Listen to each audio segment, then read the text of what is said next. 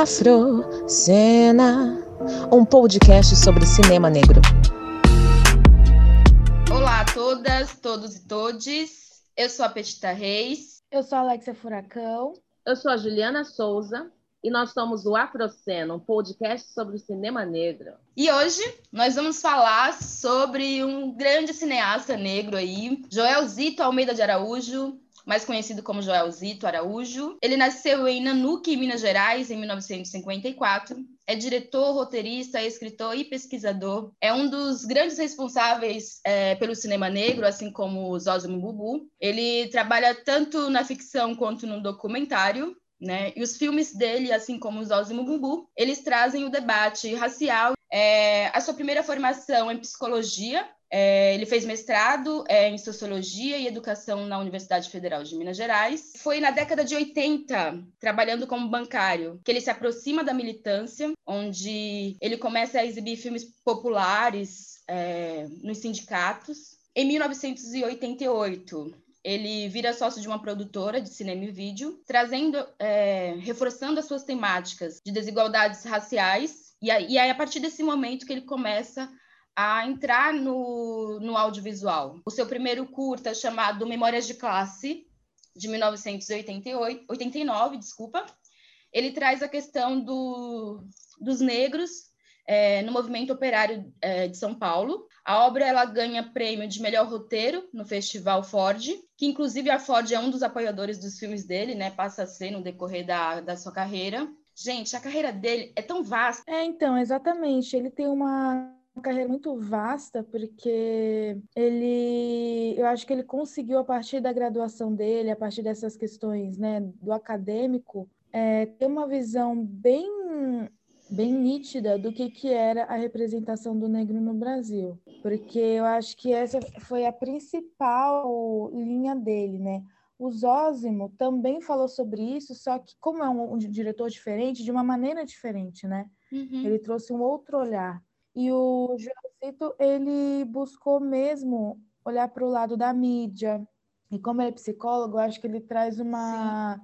Tem todo... Um, dentro dos documentários deles e até na ficção, tem muitos arquétipos ali, tem muita questão de umas cenas, nem no filme Ação do Brasil, tem uma cena que ele reúne várias atrizes e atores negros para reassistir é, cenas de telenovelas antigas, né? Que eles participaram e tiveram que se submeter a certas coisas. Porque, falando assim dos, dos filmes do Josito, eu percebi que tem uma coisa da linguagem televisiva mesmo, né? Eu acho que ele é um cara mais da televisão. Porque não que não seja cinematográfico, não tem enquadramento de cinema, os planos, a, a iluminação. Tem, só que ainda sinto uma ele traz uma um peso mais né, de né? narrativas de TV mesmo, né? Você consegue perceber ali uma diferença. Até acho que é a questão dos atores mesmo, assim, né? Atores e atrizes, a forma que eles estão encenando, assim, eu acho que perpassa por esse lugar mesmo de mais é, televisivo do que cinematográfico. Porque eu acho que ele traz a questão mais do realismo nas, uhum. é, nos seus filmes, né? E aí, quando a gente traz a questão do cinema para algo mais realista, a gente. Acho que é o nosso olhar mesmo, acho que também tem a ver com o nosso olhar, né? De mudar também uhum. a forma que a gente vê algumas narrativas, né? E eu acho que quando a gente fala de cinema brasileiro também, a gente tende a associar essa questão a algo mais televisível mesmo do que cinematográfico, né? Não, também porque eu acredito, assim, conhecendo um pouco da obra dele, tudo era muito objeto de pesquisa, né? Então, é, até mesmo o, o próprio documentário A Negação do Brasil é, é, fruto de uma tese do doutorado dele, né, de, de 99. Ele, eu acredito que, assim como o livro que ele escreveu antes de fazer a, o filme, em 2000, é, era, era mais um, um, uma, um tempo onde ele conseguiu pesquisar mesmo, né, as uhum. telenovelas entre 63 e 97 para poder entender o porquê que a gente não estava ali, o porquê que a gente não era representado. E aí é, esses artistas que acho que vale a gente comentar também, que é a Ruth de Souza, nasceu em 91, Léa Garcia, 33, Zezé Mota, 44, Maria Seixa, 65, o Milton Gonçalves, é, de 34, esses artistas, eles são artistas super importantes e, e uhum. referência hoje em dia para a gente. Sim. Porém, naquela época, é, eles não eram bem vistos, né? Eles eram usados mesmo como papel para um papel subalterno, né? Tem o, o, lance do que o Milton Gonçalves ele fala de um relato sobre o blackface que eles queriam trazer e, e fazer na, no, no, no, a respeito da produção de Cabana do Pai Tomás e é um depoimento de Milton Gonçalves, né? Tem um discurso também que pairava sobre a montagem de Gabriela, onde eles incitavam que assim é, os atores afro-brasileiros eles não eram, não tinham capacidade o suficiente para poder fazer um, um, um, personagem de principal, né, de destaque. Então acredito que até mesmo para o Elzito isso tornou mesmo a faculdade dele, não só a parte acadêmica, né, mas a vivência, porque uhum. é, como a gente estava comentando antes, ele se entender como um corpo preto dentro desse sistema e aí ficar tão tão nervoso, tão tão é, não conseguir não conseguir se expressar ali dentro, acho que é por isso que ele conseguiu encontrar na arte e também óbvio na academia é, um lugar para ele poder sair, sabe? É, de, dessa coisa da senzala mesmo. É, só finalizando aqui, é, é, é, que eu anotei, eu anotei aqui sobre a negação do Brasil, que eu acho que ela chegou como um soco no estômago mesmo de geral.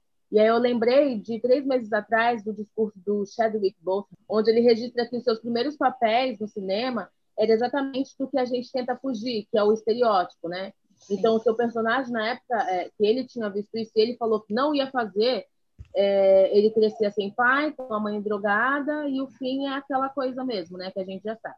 Então, isso vem muito do integracionismo. Eu acho que quando a gente fala tanto de cinema, quanto de teatro, quanto de tudo, e quando vocês falam do Zósimo, eu que sou uma atriz de, de, de teatro, lembro do Abdias Nascimento, que faz, é, foi o professor do TEM, né, que é o Teatro de Experimental do Negro.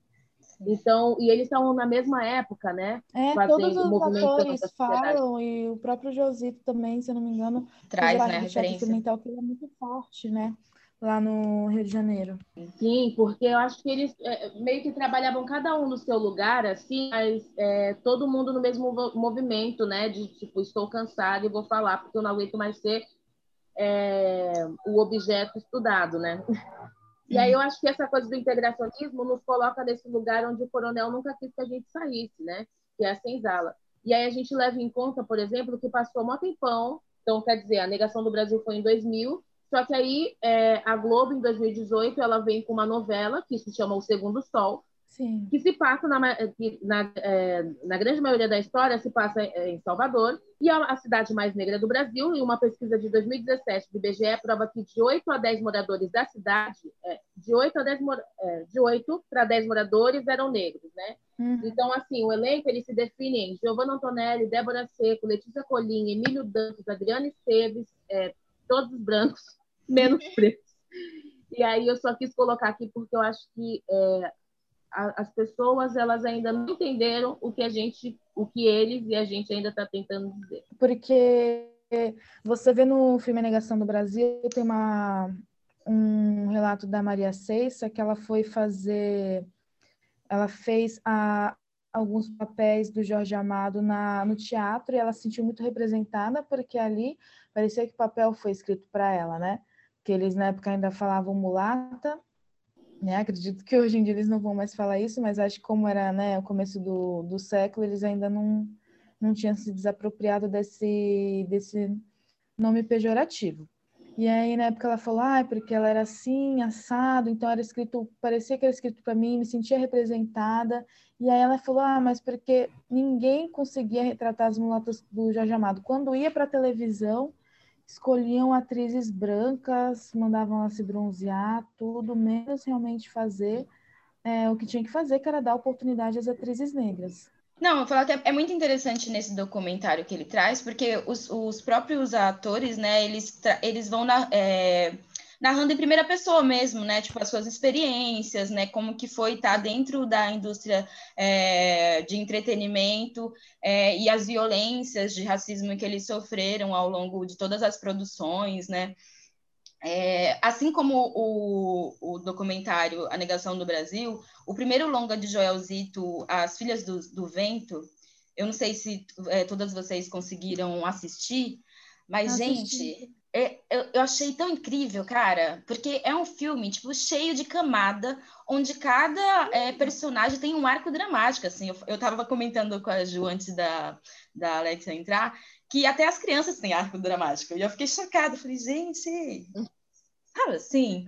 E trazem é, é, diálogos, assim, relacionados ao racismo, é, de que mulher preta não fica na televisão. Tem um, um uhum. diálogo que, que eu achei muito interessante, que é pela personagem, a Thelma de Souza, que faz essa personagem, é, ela fala assim... É, de Souza? A Thelma, Talma. Talma, Talma de Freitas, na Talma. verdade. Ah, é, tá. desculpa. A Talma de Freitas, é, ela, ela faz uma das personagens, né? Eu esqueci o nome agora. Tem uma que é Cida, outra. Não, não lembro agora, gente. Maria da Ajuda. Mas, a outra irmã? É. Eu sei que uma é a, a que a Thaís Araújo faz é a Aparecida, e aí a outra que faz a. que a, a Talma de Freitas faz, eu esqueci o nome. Mas eu tenho um, um, um diálogo que ela fala assim: é, por que, que você está sonhando em ser, em ser artista, Cida? Mulher preta não vai, não vai para a televisão. Se você fosse para ir para a televisão, você teria nascido branca. Gente, e é exatamente isso, cara. Tipo assim, que se, primeiro que eu me identifiquei porque é um filme que se passa né, no interior de Minas Gerais. Eu sou do interior da Bahia e, é geral, e, e segue esses mesmos discursos de colocar sempre é, pessoas pretas longe de, desse, desse lugar de arte, né, de querer ser artista e tal. E aí eu me identifiquei muito com a Cida, porque ela era muito sonhadora, né? Mesmo vindo de uma cidade pequena, ela sonhava em ser atriz, ela sonhava é, em estar nesses espaços, ocupando esses lugares e tal. E quando eu falo que o filme tem várias camadas, é porque cada personagem tem um arco dramático e o racismo está presente em maioria dos diálogos, assim, sabe? Uhum. Porque é o que tá, é o que perpassa, né? Tipo, as nossas vidas. E, e quando a gente nasce em cidade pequena, isso é, é ainda mais reforçado, né? De não colocar você como em potencial, né? Como protagonista da sua história, como se você é, colocar a gente como pessoas capazes para estar nesses espaços, sim. Mesmo a TV, mesmo os espaços dizendo que não, que não é os nossos lugares. E a direção de arte eu achei é... linda. Sim, e o que eu achei muito interessante, uma coisa que ele consegue conectar, é sempre essa coisa do. São muitas amadas para um negro entrar na televisão, né? Então, você vê que ali ele conseguiu fazer. Na época, esse filme era o filme com o maior elenco negro da história. Eu vou ver depois essa informação, mas na hora, no começo, quando eu estava vendo os créditos, eu já fiquei impactadíssima que eu via é, Thaís Araújo, Milton Nascimento, Ruth de Souza, o Zózimo Bubu. E eu Sim! Fiquei, eu falei com a Ju isso antes, eu falei, amiga. Ah, mas é isso, né? São muitas camadas. Quando eu vi é, é, esse elenco, eu já fiquei, nossa, um elenco de peso, que história vem aí, hein? e eu achei muito lindo esse jeito que ele falou do vento, que ele se utiliza muito todos os recursos que ele pode, sabe? Por isso que tem tantas camadas. Ele utiliza todos os recursos que ele pode dentro da fotografia, dentro da, da arte.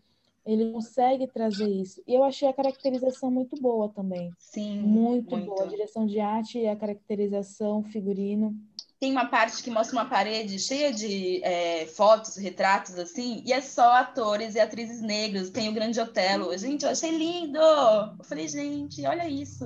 O cara pensou até na arte, como que a gente vai representar eu achei incrível, incrível, amiga. Olha. E, tipo, ele fala até como é limitado, né? Mesmo a mulher querendo ser livre, fala das limitações que ela encontra, da solidão que ela encontra. Só que você chega lá sozinha, porque poucas chegam lá, né? Quantas mulheres negras, imagina, né? Na, no tempo que estava sendo contado ali, que é um filme de época, no tempo que estava sendo contado ali, quantas mulheres negras tinham chegado onde a Cida chegou, né?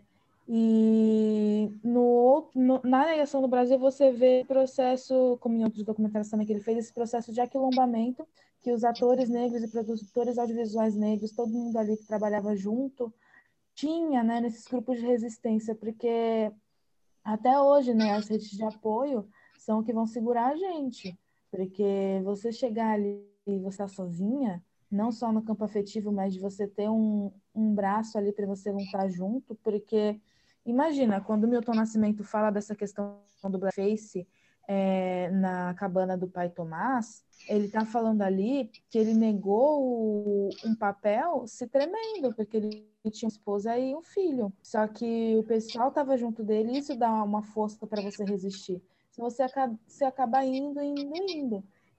E aí é o que a gente vê também nas Filhas do Vento, porque a Cida tem uma sobrinha que é filha da irmã dela, e uma coisa que eu vi muito incrível nisso é como ele colocou as personagens como fardo uma para outra, assim, né? Porque, no caso, os spoilers, gente. A mãe e da, e da, e da Maria da Ajuda, ela né, saiu de casa, até então o pai conta uma história que ela sumiu porque fugiu, porque aquilo. Uma, uma irmã não entende e a outra irmã entende.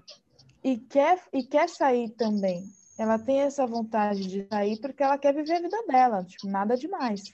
Mesmo assim, né, é difícil você seguir esse caminho sozinha. Ela já tinha esse, esse, essa vontade, esse desejo dentro dela e não teria como ela realizar numa cidade pequena. E aí tem até uma passagem que o pai conta uma história, né, alegórica, falando que tem as filhas do vento, é, que algumas criam raízes e as outras não. Então, você vê ali que tem aquela que balança, mas não cai, que está sempre ali, e tem aquela que vai com o vento. E ele diz que essa não merece o nosso amor, o nosso afeto. Por quê? Porque não é bem visto a mulher negra ter a liberdade dela, e por mais que a gente queira aquele lugar, quando a gente tem essa liberdade, não, não significa que você quer estar sozinho, e, mas acaba caindo em vários estereótipos, e ninguém quer né, aceitar essa uhum. bronca. E até mesmo se não escolher esse caminho, porque a gente vê a irmã que ficou lá, cuidou do pai, com várias filhas, mas nunca quis se casar, nunca quis parar com alguém. E a gente não, não se aprofunda nesse motivo, porque ela nunca quis ficar só com uma pessoa, né? Uhum. Que as pessoas, geralmente no interior, têm essa cultura do relacionamento monogâmico para a vida toda e aquela coisa. De certa forma, ela também não estava certas coisas e fazia do jeito dela. E aí você vê que quando elas têm filhas, uma filha sai da casa do avô para encontrar a tia que virou atriz e a outra filha se sente abandonada pela mãe que trabalhava muito. Então, e sentia essa vontade de criar raízes. Então, você vê que são oposto, é muito de né? referências também, né? Exatamente. A Cida pegou a referência da mãe e correu atrás. E aí isso ficou aquela, aquela única referência na família, que no caso foi a Cida depois, para a sobrinha, que foi atrás dela também para tentar a carreira, e aí se deparava com essas dificuldades dos papéis que tinha que, que fazer e de escutar. Mas como que você vai interpretar uma favelada? Você é muito bonitinha. Tem Nossa, essa de... cena foi. É, foi demais. Você é muito educada. Você é uma negra muito educada. É, você não pode fazer papel de favelada. E, e eu gostei muito quando ele traz a, a questão do, dos problemas familiares, porque realmente isso acontece muito nas famílias, né? De, tipo assim, de não aceitar é, quando uma pessoa negra, acho que talvez em, pode ser que em outras famílias, mas acho que na, na família negra é muito presente isso, de não aceitar quando o outro quer sair do que foi pré-definido para ele, né? Que foi pré-definido na, na, na nossa sociedade é que pessoas Ele não reconhece. Um trabalho fixo, né? É, é isso, tipo. Não, mas eu acho que eu só ia colocar, eu, eu queria colocar que ele sintetiza, é, acho que todas as fases e etapas do que a maioria de nós já passamos, assim, porque. É, e parece que seria tão fácil escrever e colocar isso dentro de um, de um cinema, dentro de uma televisão, e aí vocês imaginam também, sei lá, é, o quanto que, até de medo mesmo que ele não teve dessas obras. Mas é, lembrando do dia que a gente estava aqui, eu, Petita, no, em frente do Carrefour, fazendo uma bagunça lá, porque eles mataram mais um de nós. Petita falou assim, eu falei, amiga, eu tô tensa. Petita falou assim, olha, eu não tô tensa porque eu tô com muita, muito ódio. Então eu vou, eu vou, se alguma coisa acontecer, vai estar tá tudo bem, porque eu estou com ódio. E eu acho que é assim que a gente consegue fazer é, as nossas coisas, tanto no campo da arte quanto qualquer outro que o preto trabalhe. E aí ele consegue colocar, é, porque o racismo está nisso também, né? De da gente ter menos oportunidade ou de você ter que ser uma preta que você é educada.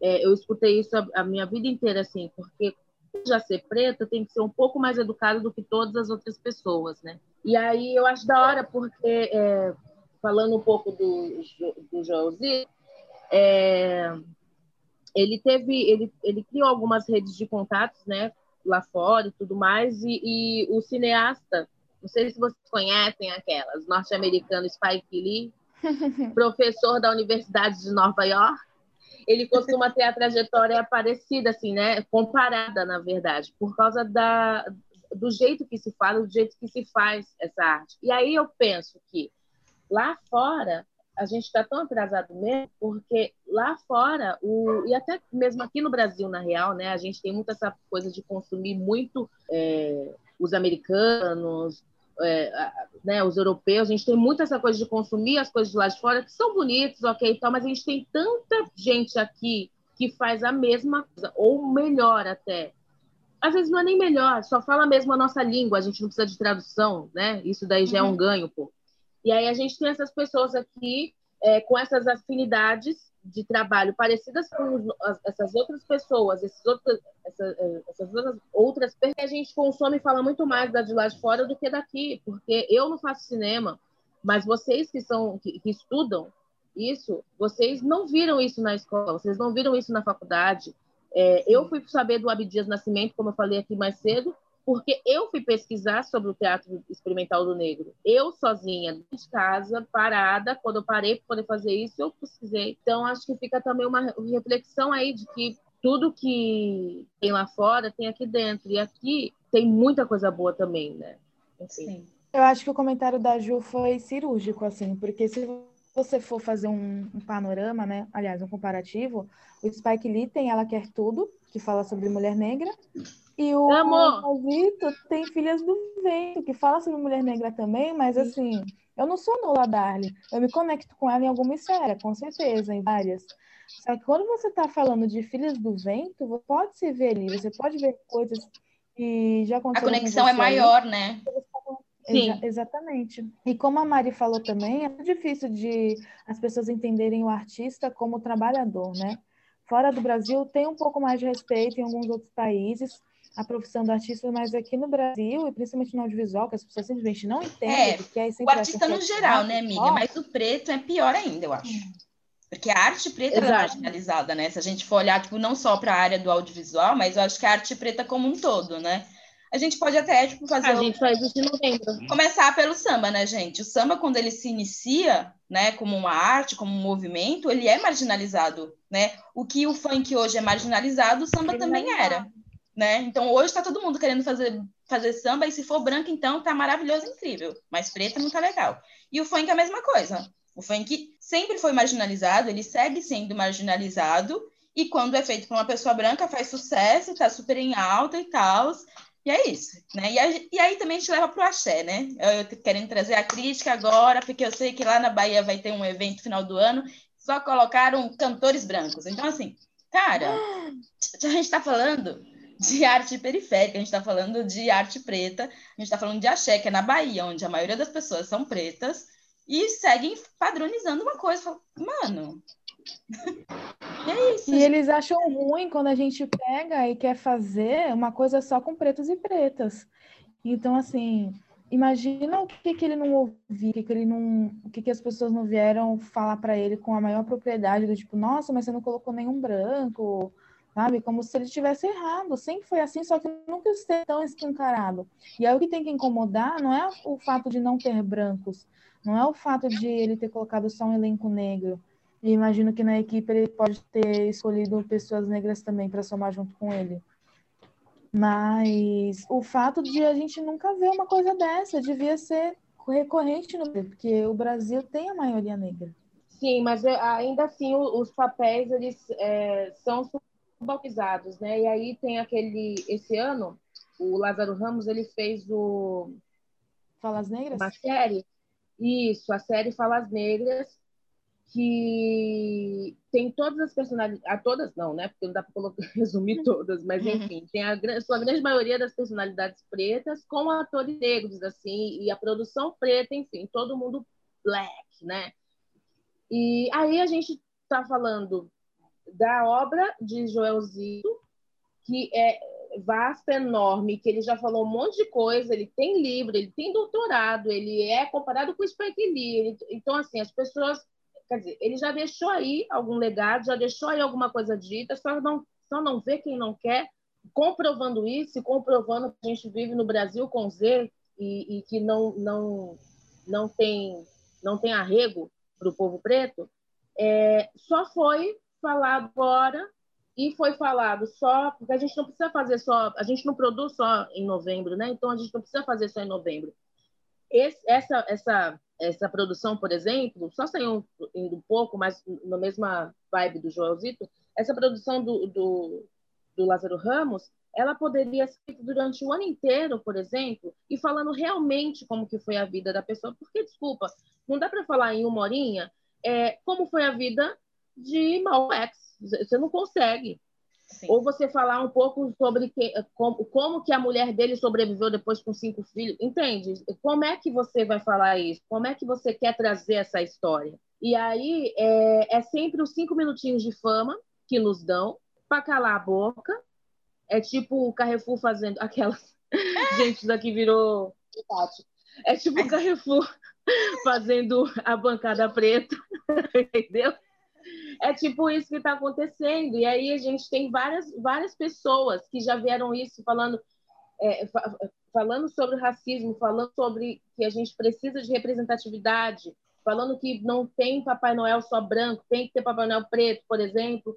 Eu fico pensando, gente, quantas uhum. pessoas negras ainda vão estar tentando é, ter espaços, igual isso que a, que a, que a Ju traz, é, de, de, que não adianta só no mês de novembro passar uma horinha para falar da vida das pessoas pretas, porque a vida das pessoas pretas não se resume a uma hora, né?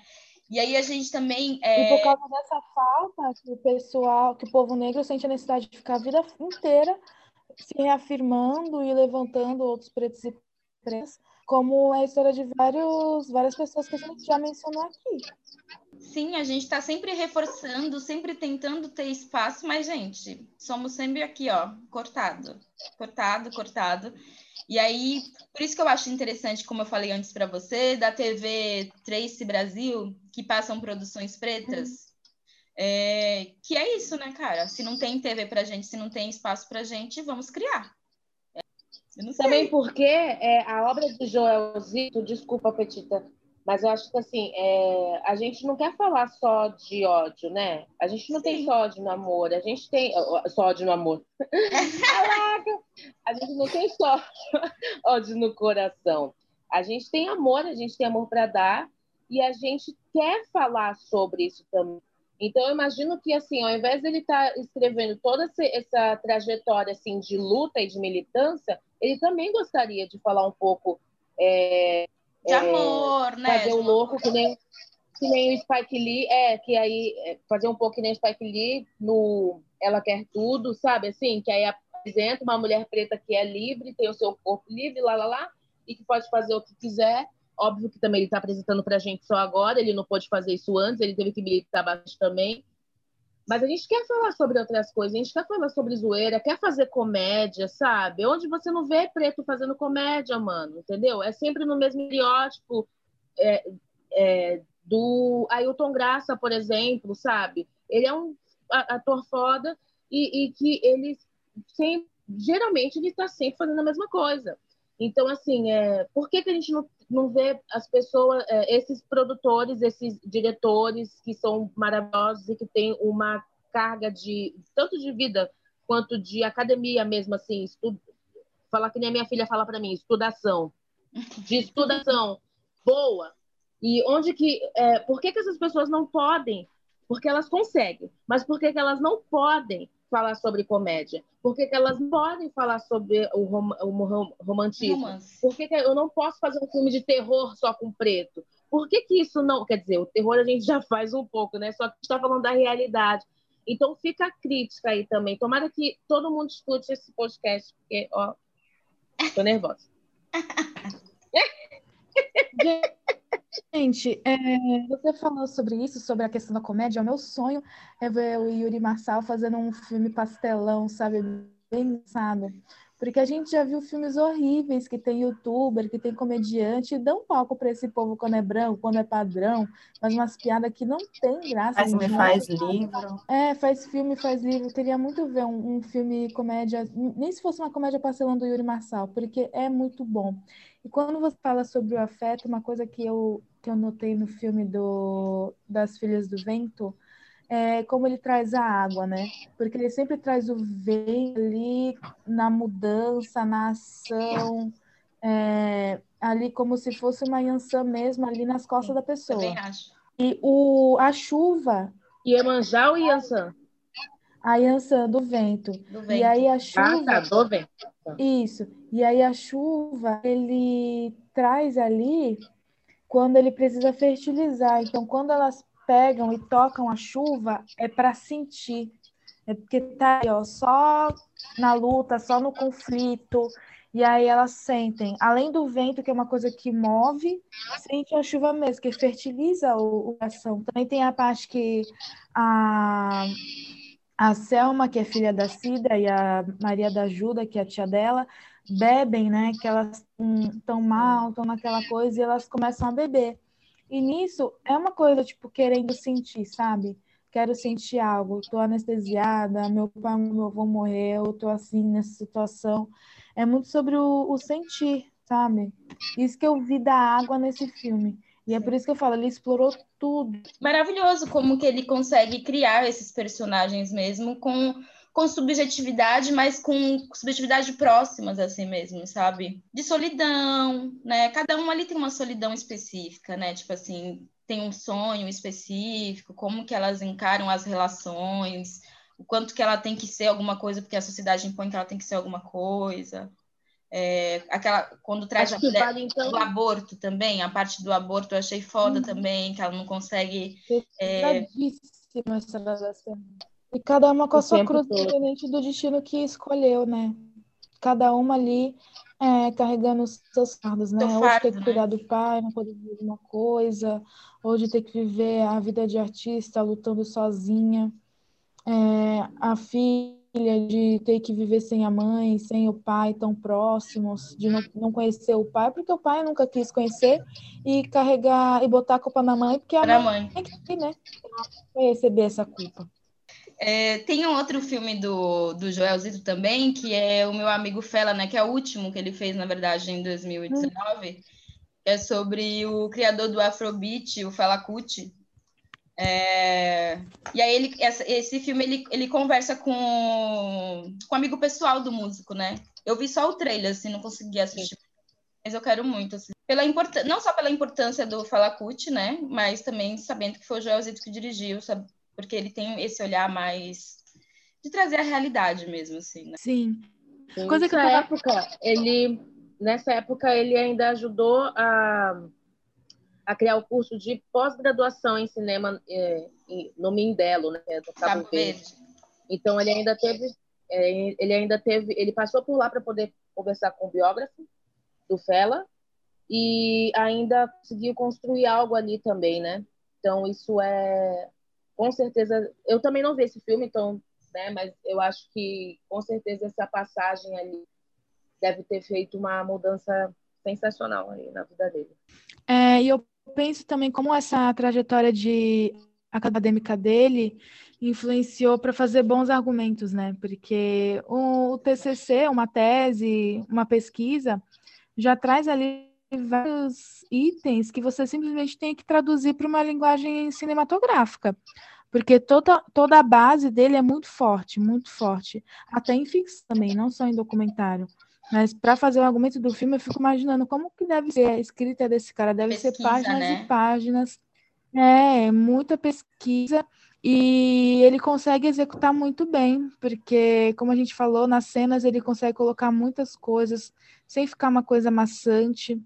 Muitas vezes é, é soco no estômago os filmes dele, mas o que eu senti, a sensação que acaba me passando é de aquilombamento mesmo. Total. Porque você vê que ele não está sozinho. Você vê que ele não está sozinho, que ele consegue trazer as pessoas junto dele. E isso é o mais importante, porque é, é a raiva e em quem tem a gente se apoiar, sabe? Eu também senti isso, que há todo um, um acalanto mesmo. Eu acho que a obra dele é um acalanto para nós, como inspiração mesmo. De saber que a gente tem pessoas pretas como o Joelzito, como o Zózimo Mumbu, que estava à frente das lutas, trazendo as pessoas pretas para estarem junto, construindo narrativas próximas e que fale realmente da, da subjetividade do povo preto, né? E não de forma estereotipada, como a gente vê nas, nas produções brasileiras, não só brasileiras, né, gente? A gente sabe que as produções norte-americanas também é, trazem as pessoas negras com uhum. um estereótipo, assim, né? E de forma marginalizada. Mas para esse lado, eu não vejo a obra dele sendo passada em algum curso de cinema. O que passam são brancos fazendo sobre os de negros com apropriação e sem nenhuma pesquisa ou muito estereotipado ainda. Então, eu não vejo a obra dele ainda no curso de cinema. Que é um absurdo, né, cara? Que, que é uma tristeza, porque o cara é premiadíssimo, cara é super renomado fora do, do Brasil, sabe? E aí a gente sabe que aqui o cara não é estudado nas academias. Hum. Cinema de Porto Alegre é bem forte, os curtas deles e tal. Também não conhecia. E aí, tipo, eles fazem bastante história sobre negros, mas sempre por trás das câmeras tem gente branca. O que eu ia falar é que é interessante no sul, uma coisa que eu achei que não existia, mas que eu tô vendo aos poucos, assim, descobrindo aos poucos, é como lá é, né, tem essa predominância de refugiados que vieram de guerra, mas tem pequenos núcleos que são muito fortes na cultura afro, sabe? Uhum. No Rio Grande do Sul tem uma cidade, eu não lembro agora o nome, que tem uma procissão de Iemanjá fortíssima, que tem estátua de Iemanjá, coisa que aqui em Santos a gente teve que brigar para ter, sabe? E, e, no Rio Grande do Sul, que é um lugar super racista em vários níveis, tem uma de Iemanjá, mesmo uma, sempre colocam a branca, né? Eu imagino que deve ser a branca, só que, mesmo assim, sabe, como que lá no sul tem uma, tem uma resistência bem forte para conseguir manter esses núcleos? Tipo, eu olho para Carol com K, eu não consigo. Entender a Camila de Moraes, né? A própria Camila de Moraes. É, é, a Camila de Moraes também. Como que elas vêm, sabe, de Curitiba, de Porto Alegre? Porque é muito distante para mim enxergar o sulista como gente, sabe? Mas a, a, a, Camila de Moraes, é, Alexa, ela falou que, que lá no Sul, por mais que a porcentagem de pessoas pretas elas sejam menores, os, os pares que existem, né, os, os, os microquilombos, vamos dizer assim, as pessoas pretas que estão em coletivos, elas são muito muito parceiras mesmo, uma com a outra, tá sempre ajudando e tal. A Camila de Moraes falou que quando estreou o filme O Caso do Homem Errado, lá é, em Porto Alegre, eles fizeram um ônibus, sabe, assim, para levar as pessoas para o Teve toda um, uma questão de se preocupar com o público, né? Assim, para quem que eu estou fazendo esse né? Qual, é, qual é o público que eu quero que tenha acesso a essa narrativa? Então, é, por mais que lá a, a, a, população preta ela seja menor, as pessoas que estão lá, elas seguem em luta, realmente, né? Tipo, seguem tentando ter espaço nesse lugar que a gente sabe que é hiper mega racista. Exatamente. E é engraçado isso que você falou, porque nos Estados Unidos também, né, tem mais orgulho de ser negro, uma questão é, de identidade mais afirmada, e são, são, são menos pessoas, né, menos a, a porcentagem de pessoas negras na população. E em lugares que tem tanto, quando eu fui no Rio de Janeiro, eu percebi que né, é a segunda maior cidade com maior percentual de pessoas negras, mas tem muitos negros lá que têm uma tem orgulho de ser negro, mas ao mesmo tempo ainda tem aquela coisa com si mesmo que ainda não se desconstruiu, que é do tipo, ah, mas preto faz essas coisas mesmo. Ah, mas o pessoal fica falando de racismo, mas não é tudo isso. Mas, é mas eu acho que coisa, lá também então, tem muita desigualdade mesmo... também, né? Tipo, a, a, diferença é muito grande. Santos Você também, nunca né, vai gente? ver um negro na Zona Sul. Se a gente for trazer para Santos, Santos também. Santos também. E lá foi muito forte essa questão do colonialismo, né? Porque era a capital do Brasil. Então, assim, outra coisa. Mas aqui em Santos também, né? O supercolonialismo até hoje, né?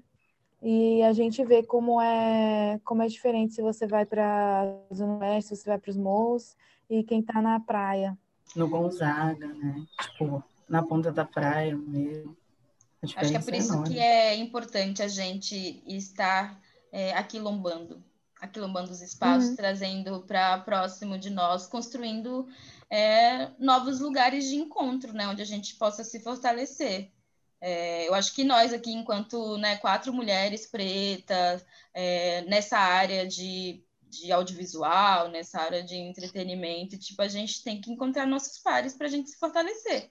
Porque a gente sabe que lá fora, fora dessa realidade aqui de estarmos produzindo coisas juntas, a gente não vai ter espaço, né? Quantos antes que vieram antes de nós que tentaram, né, que ainda tentam, assim como o Joelzito, né, toda essa carreira aí dele, super consagrada, é, valorizada fora do país e no Brasil ainda insiste em apagar, né? Dentre todas essas questões que a gente trouxe, toda essa trajetória do Joelzito, é, ele foi um. Ele foi não, né? Que tá vivo ainda, louca, querendo matar o cineasta. é, ele é um, um, diretor bastante premiado, assim, o, o, documentário A Negação do Brasil. É, ele foi eleito o melhor filme, o melhor filme no melhor filme brasileiro no festival É Tudo Verdade, né? No ano mesmo que foi no ano de, dois, de 2000. No Festival Latino de Madrid, ele recebeu como o melhor documentário, e na cidade de Porto Alegre também. É, em, 2014, em 2004, ele venceu oito prêmios no Festival de Gramado, eleito melhor filme, segundo a crítica, melhor diretor e melhor atriz. Na mostra de Tiradentes, ele foi escolhido como melhor filme pelo público. O filme passou por vários países, passou no Festival da Índia, da França, da África do Sul, Burkina Faso e Camarões. Acho que é isso. É isso, gente. Na verdade, acho que tem mais outros prêmios aí com os curtas dele, né? Porque a gente não conseguiu falar, na verdade, a biografia dele inteira, porque acho que se a gente fosse falar ao pé da letra toda a biografia dele ia dar uma hora, porque a biografia desse cara é incrivelmente grande, assim, a trajetória dele, né? E ele segue produzindo, né? Porque, hum. como a gente tinha falado, o último, a última produção dele foi de 2019, Meu Amigo Fela. É isso, gente. Eu acho que vocês devem pesquisar esse cineasta, o Joel Zito, um cara muito importante aí, principalmente para nós como artistas pretos, né? Pesquisar, trazer essas referências para nossas narrativas e agora a gente vai empretecer a cena com as nossas dicas. Gente, é, eu vou fugir um pouco da regra das nossas indicações, que geralmente vai mais para o lado do, de assistir. Também assistir, mas não é filme. É o clipe de Rainha da Favela, que é a nova música da Ludmilla, que ela traz várias referências e homenageia as mulheres do funk carioca. Então, não é um feat, eu gostaria muito que fosse um feat, porque essas pessoas são incríveis, pessoas que também me inspiram muito, que eu, que eu gosto muito do trabalho, que ela homenageou a Tati Quebra Barraco, a Valesca Popozuda, a MC Carol e a MC Kátia. É, se você for procurar a trajetória delas, você vai ver que muitas músicas você conhece, que fez parte da sua infância ou adolescente. E, e até hoje são pessoas que talvez não tenham tanto reconhecimento como deveria ter, como um Catra sempre teve, sabe? De estar sempre na mídia, de estar sendo. É muito também, me lembra muito a trajetória da Daisy Tigrona, que ela fez muito sucesso no começo dos anos 2000 e aí depois ia numa depressão e não conseguia voltar a fazer música, sabe? Porque esses altos e baixos, né, adoecem a gente. E para mulher no funk, principalmente mulher negra no funk, também é mais difícil. Você vê a Anitta aí, mas a Valesca, por exemplo, não conseguiu emplacar a carreira, fazer essa transição para o pop, sabe? E aí eu não falo nem de qualidade musical, mas até sobre os acessos de quem quer produzir a Anitta e quem quer produzir a Valesca Popozuda, sabe? Então, assim, a Ludmilla, para mim, o único pecado é não ter sido feat. Se fosse um feat, tivesse elas na música, ia enriquecer também. Mas a música é muito legal, já, já sei que vai ser hit. Tem coreografia do Fit Dance, a gente sabe que tá aí, né? Que tá gostando quando tem coreografia do Fit Dance. Então, eu digo para vocês, você que tá querendo ouvir uma farofinha, um funk bem gostosinho, escuta a Rainha da Favela, da Ludmilla que ela e ela só vem arrasando, né? Desde o EP de pagode, tudo, ela só vem arrasando. Essa é a minha minha dica. É, minhas redes sociais, arroba Alexia Furacão Instagram. E só isso mesmo, onde você pode me seguir. Eu não uso Twitter, mas tem lá também arroba Alexia Furacão. E é isso, Vida Longosito. Eu adorei conhecer mais sobre o trabalho dele. É um cineasta super importante.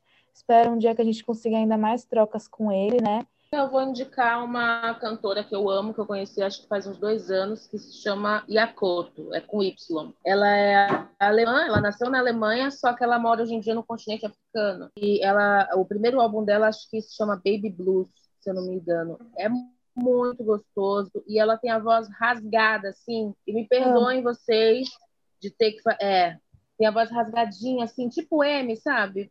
Tipo, tipo maravilhosa. Ela. e aí eu acho que vocês vão gostar. É a minha música preferida para talvez vocês é, poderem já ver, além do clipe também, que só tem preto, eles estão andando de bicicleta, é uma coisa assim dela falando que ela sente saudade de não sei que, saudade de não sei que lá, e aí por isso ela vai viver o perfeito momento. E o nome da música é Perfect Timing. Então acho que vocês vocês procurar porque é muito gostoso. Eu amo e eu conheço há, há pouco tempo até, né? acho que faz uns três anos. É, faz, faz o que a minha filha tá aí por aí, três aninhos, quatro anos e é muito bom. A minha rede social é souzaju S-O-U-L-Z-A. E aí você pode me seguir lá, tem poucas publicações, mas no sempre estou ali falando alguma coisa dos pretos, que eu sou sem falar tchau, beijo. Bem, então eu vou indicar, vou indicar outra coisa, né? Que eu tinha pensado uma coisa, mas não consigo, vou falar outra. Que é a Neneca. Ela é uma cantora nigeriana. Ela canta em inglês, é, igobó e nigeriano né? Ela nasceu na Nigéria, mas ela é radicada na Alemanha. Eu gosto muito dela, eu acho ela incrível. Ela foi considerada uma cantora muito parecida assim com a, com a Lauryn Hill. Então, ela é incrível, indico Neneca e o nome da música Africans.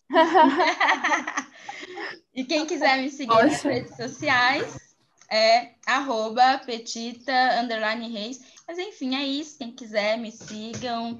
Eu posto algumas coisas, algumas críticas, fico com raiva às vezes, mas é isso, né? Não dá para ficar feliz no Brasil, sendo que preto morre a cada 23 minutos nessa porra. Então sigam as redes sociais do Afrocena, é, afro, cena. Compartilha o nosso episódio, divulga, vamos compartilhar a história de artistas pretos é, nesses espaços aí que a gente sabe que são majoritariamente brancos.